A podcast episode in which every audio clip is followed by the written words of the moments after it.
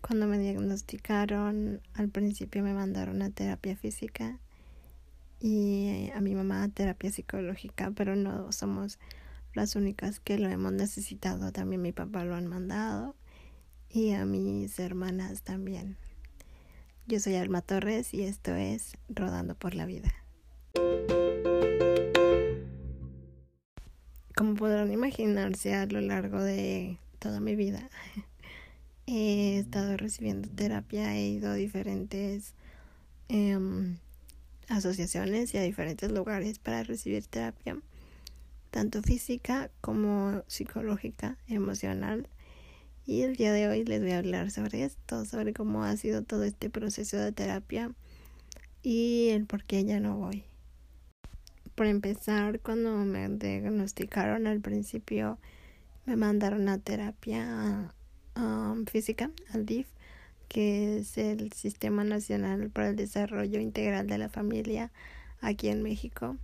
Es la institución que se encarga pues de atender personas con discapacidad, eh, problemas familiares y es, es la institución de asistencia social aquí en México para las familias y ahí nos mandaron a terapia a mi física y a mi mamá psicológica al principio porque pues para ella sí fue un shock muy grande el enterarse de lo que yo tenía, que nunca iba a, a caminar y todo lo que le esperaba por delante. Entonces sí, sí entró como en un colapso y la mandaron a terapia psicológica y a mi física para, pues no para detener el, el avance de la enfermedad porque no se puede detener ni, ni revertir, pero para alentar el progreso para que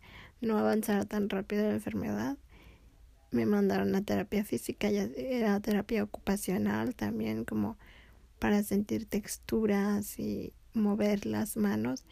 También hidroterapia me mandaron a la alberca para para estimular los músculos, hacía ejercicio eh, en el agua y mm, también mecanoterapia que son movimientos y mm, estiramientos de los, de los músculos, los tendones, todo pues me estiraron las piernas, me movían para que yo no fuera perdiendo la movilidad ni ni la sensibilidad ni nada. Entonces, al principio nos mandaron ahí al DIF a terapia y pues ahí fue cuando empezó todo todo este mundo para mí de de las rehabilitaciones porque pues yo nunca había ido, yo era chiquita de hecho, ni siquiera me acuerdo de mucho. Recuerdo vagamente unos rompecabezas que me ponían a hacer. Y, y la alberca sí la recuerdo porque me gustaba mucho. Recuerdo que me gustaba mucho porque eh, era. Pues era una alberca, pero además como que echaba burbujitas. Y me gustaba. Se sentía muy chistoso, como cosquillitas por todo el cuerpo. Y eso es lo que más recuerdo. La terapia psicológica no. No recuerdo a mi mamá haber ido no recuerdo a mi mamá yendo al, al psicólogo, pero ella pues es lo que me cuenta que pasó. Después me suspendieron el tratamiento porque al parecer, bueno, la valoración médica nos dijeron que, que en vez de alentar el progreso lo estábamos haciendo más rápido porque al yo cansarme ya nunca recuperaba esa fuerza, o sea, me cansaba me sentía débil y ya no volvía a, recuperar esa fuerza que perdí, o sea, ya no podía, ya no volvía a sentirme normal, entre comillas, sino que me quedaba cansada. Y estaba pues haciendo totalmente lo contrario de lo que esperaban. Y ahí, ahí terminaron mis primeras terapias, me, me mandaron ya para la casa, me dieron de alta, ya no, ya no iba a ir y ya iba a quedarme sin terapias para siempre. Hasta que nació mi hermanita, como ya les platiqué, mi hermanita Nancy pues tiene la misma, la misma enfermedad, entonces cuando ella nació empezaron a hacer estudios y esto y lo otro. Y, y le dijeron que tenía lo mismo que yo a mi mamá, pero ella ya no quiso ni llevar la terapia ni nada porque dijo que a mí no me había ayudado. Hasta que una amiga de mi mamá nos platicó de del CRIT Irapuato, el Centro de Rehabilitación Infantil Teletón. Los que viven en México pues ya supongo que saben lo que es y han escuchado mucho. Eh, nos platicó de ahí y marcamos, pero había una larga lista de espera, entonces bueno, cuando ya al fin pudimos ir, pues ya nos atendieron, nos hicieron la valoración médica para saber si éramos candidatos a terapia o no, porque en el DIF nos habían dicho que ya no, que no podía, que no era buena idea hacer la terapia, que tenía pues el efecto contrario a lo que queríamos, que era hacer más lento el avance de, de la enfermedad.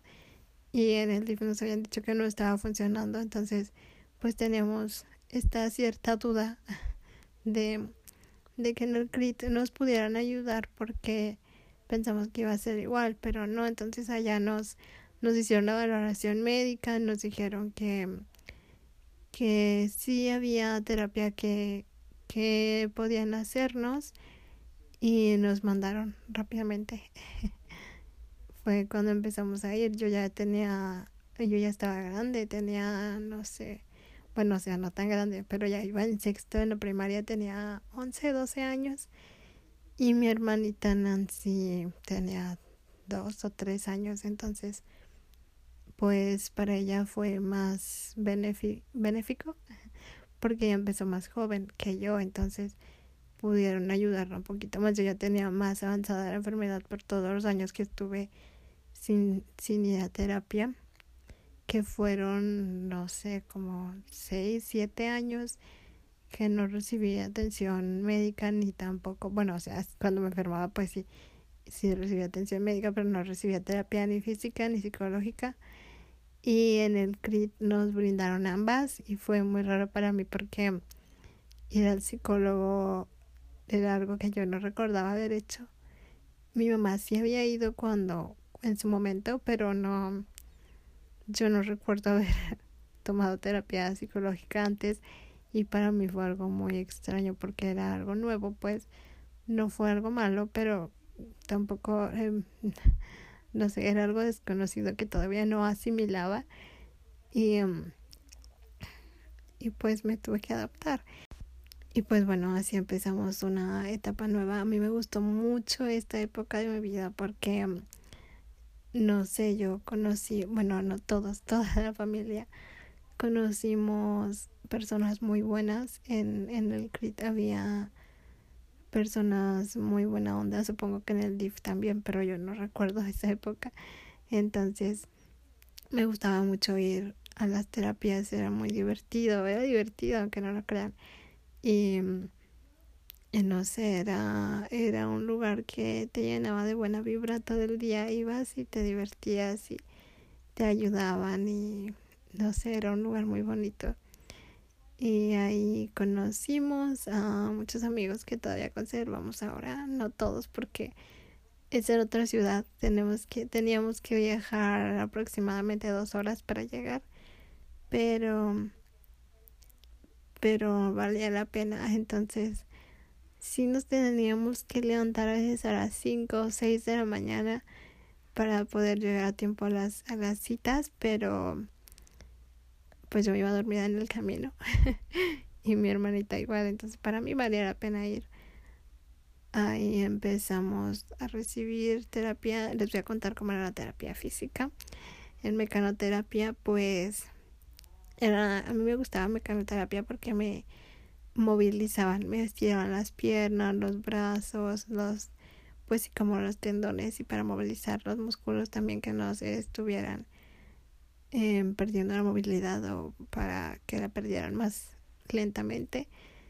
Me hacían estiramientos y todo eso y a mí me gustaba porque no sé siento siento rico cuando me están haciendo así porque no sé, digo yo no puedo, pero me imagino que se siente como cuando te despiertas en la mañana y estiras la espalda, los brazos, así se sentía mm, como un descanso, alivio, algo chistoso, pero a gusto.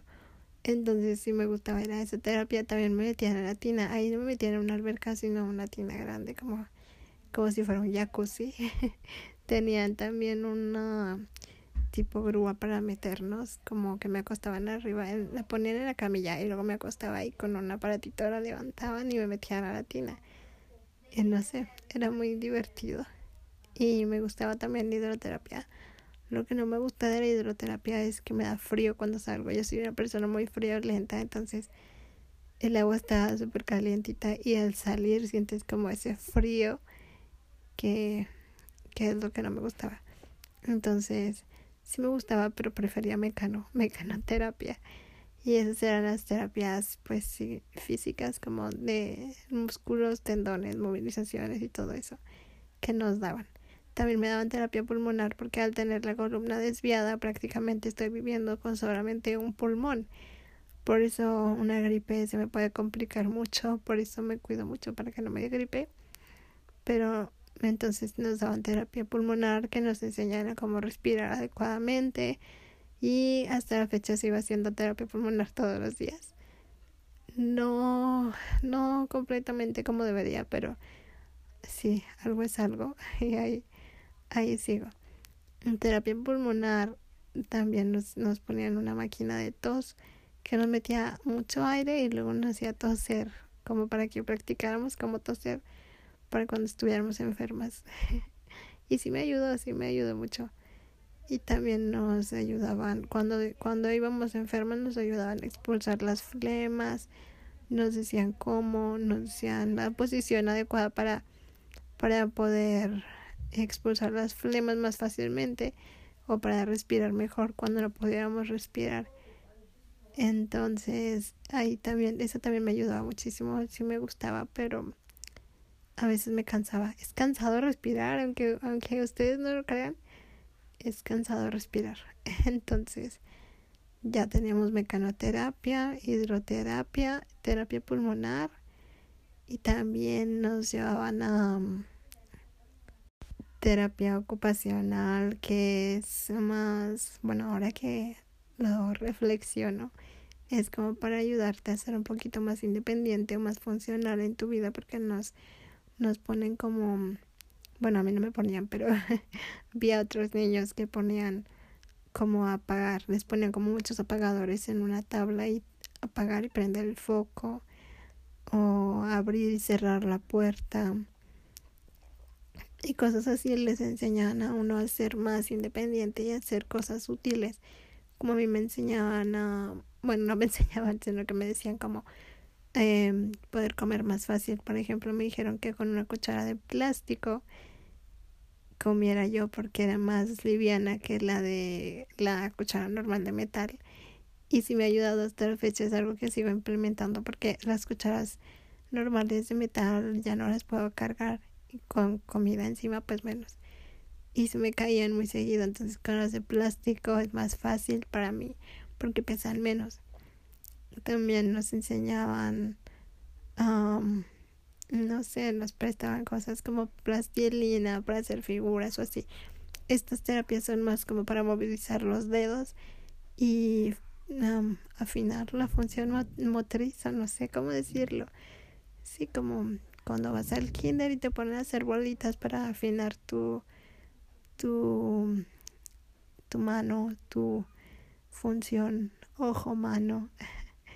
Así es esta terapia como para ayudarte con la movilidad de tus manos, de tus dedos y para hacerte más funcional. Así lo sentía yo, digo, tampoco me explicaron ni me dieron una, una clase sobre qué es terapia ocupacional, pero así lo sentía yo. Nos ayudaban también con la posición para pongan una almohada aquí para que te sientas más cómoda y para que tengas más soporte o una esponja de este lado para que te detenga tengas más soporte. Y así, esa era la terapia ocupacional. También me gustaba muchísimo. me gustaba, sí, más o menos igual que Mecano. ahora ya les hablé mucho de la terapia física, pero ahora va la parte interesante. bueno, no todo fue interesante, pero aquí empecé a ir a terapia psicológica. Yo nunca había ido, entonces no sabía qué esperar, estaba muy nerviosa Y pues al principio sí, sí me asusté, sí. Al principio no me gustó porque, bueno, mm, empezamos hablando de cómo me iba a la escuela y de todo, de cómo me sentía, cómo estaba. Y yo, mm, no sé, no me sentía mm, mal, ni tampoco, no era mi terapia favorita, pero tampoco la odiaba. Entonces empezamos a hablar que, que yo sabía que en esta enfermedad las personas pues se mueren jóvenes, ¿no? no sé, creo que desde allá ya tenía temor a la muerte. Y pues empecé a decirle que me daba miedo morirme, que, que, que había, que yo sabía que podía pasar, que no iba a vivir mucho y cosas así. Y entonces él me empezó a decir que porque no tenía mis cosas listas, o sea, como mis últimos deseos o a quién le quería dejar mis cosas de valor, o sea, de valor sentimental, porque tenía 12 años, no tenía muchas cosas mm, valiosas económicamente. Entonces yo cuando me dijo eso sentí que me estaba diciendo, sí, ya te vas a morir, arregla tus cosas. O sea, obviamente no fue su intención, obviamente no me lo dijo así, pero en mi mente así lo sentí. Y me puse a llorar, llorar, llorar. y mm, y desde ahí ya no me gustó, ya no me gustó ir a terapia psicológica porque como buena persona que soy, en vez de afrontar lo que no me gusta, prefería evadirlo y ya no quería ir, que así seguí yendo y, y de hecho el psicólogo se convirtió en mi amigo que todavía tengo por ahí contacto con él a veces. bueno, hace mucho que no hablamos, pero por ahí lo tengo agregado en Facebook, entonces me entero de su vida y se entera de la mía, supongo. Pero en ese momento ya no quería ir, ya no quería volver, fue como algo que me asustaba muchísimo y como, bueno, igual y tenía razón, digo, todos vamos a morir algún día, no está de más tener tus cosas en orden, ahora lo entiendo. Pero en ese momento sí fue como abrumador para mí y, y sí me desconcertó un poquito y ya no quise ir pero pero no lo superé. Digo, todavía no me gusta ir al psicólogo, pero no por eso. Digo, como les decía, él se convirtió ya después en mi amigo, fuimos compis. y mm, ya nos llevamos bien, me gustaba su terapia, su, su horario, porque podía contarle cosas, pero um, a veces no me siento muy convencida de iniciar terapia psicológica. Yo cuando estoy en el proceso es como que, ah, bueno, y es que prefiero verlos como amigos, o sea, tengo mis dos últimos psicólogos los considero ahora mis amigos, ya no me están dando terapia y creo que los prefiero de esa forma, de esa manera, a, a que ser mis terapeutas.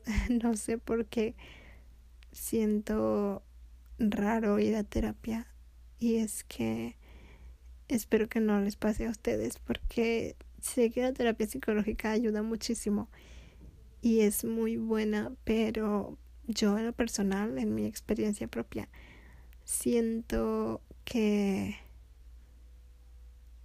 no les tengo tanta confianza al principio porque apenas los conozco, o sea, no siento esa confianza suficiente como para empezar a contarle mis problemas a personas que no conozco.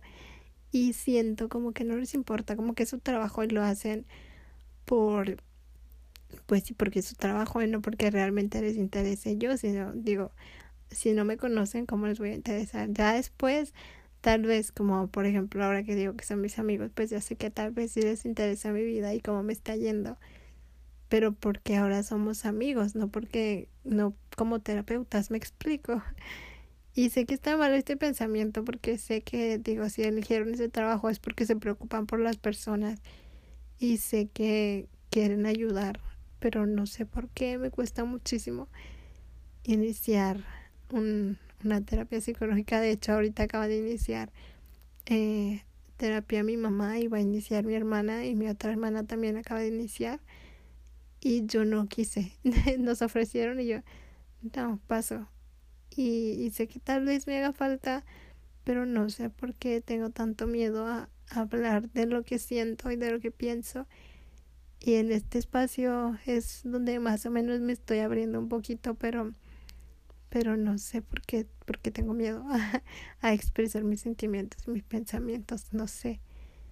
Está algo raro, pero bueno, en esa época la terapia psicológica sí me ayudó y sí, sí agradezco haber tenido acceso, agradezco la oportunidad de haber tenido acceso a la terapia porque digo era mi adolescencia creo que si no lo hubiera tenido hubiera sido todavía peor ese proceso peor de como les conté en el episodio de la adolescencia pero afortunadamente la tuve y no estuvo tan mal como esperaba. Después de eso después de aproximadamente siete años de ir a terapia y al CRIT eh, desafortunadamente tuvimos un, un accidente automovilístico en la carretera Silao Irapuato un día que íbamos precisamente para el CRIT. Eh, se tronó una llanta del, del carro y perdió el control del carro mi mamá. Entonces, pues sí, dimos vueltas y así. Afortunadamente no nos pasó nada. Eh, solo fue pérdida material casi por completo del carro, pero estamos bien.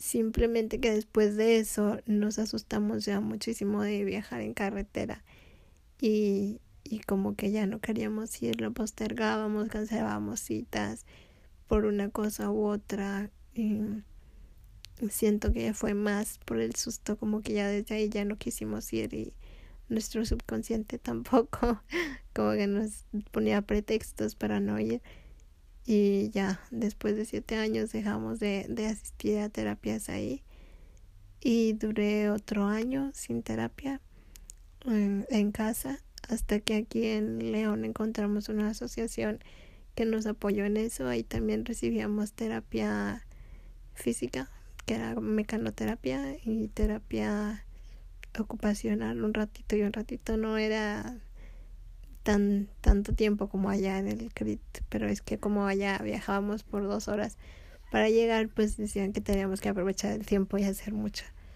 terapia. Eh, entonces nos daban muchas citas el mismo día. Aquí teníamos solo una cita a la semana, allá era cada 15 días. Entonces aquí recibíamos esa terapia, mecanoterapia, eh, terapia ocupacional y también hidroterapia. A mí igual la hidroterapia es que no, no es que no me guste, sino que me da frío cuando salgo, soy muy friolenta y cuando salgo eh, es un frío muy feo y me hacía daño, entonces era como que contraproducente esa, esa terapia a veces, que sí me gustaba, pero ese era el, el contra. y ahí duramos otros dos años yendo a terapia y fue muy padre y también me gustaba porque había muchos eventos. Yo soy una persona que le encanta, diría a mi familia, le encanta el mitote. me encanta andar en el argüende, entonces yo soy muy social y quiero andar como por aquí y por allá. No soy extrovertida porque sí me da mucha pena hablar en público y todo eso, pero sí me gusta estar en lugares donde hay mucha gente o así. Entonces me gustaba muchísimo ir a los eventos.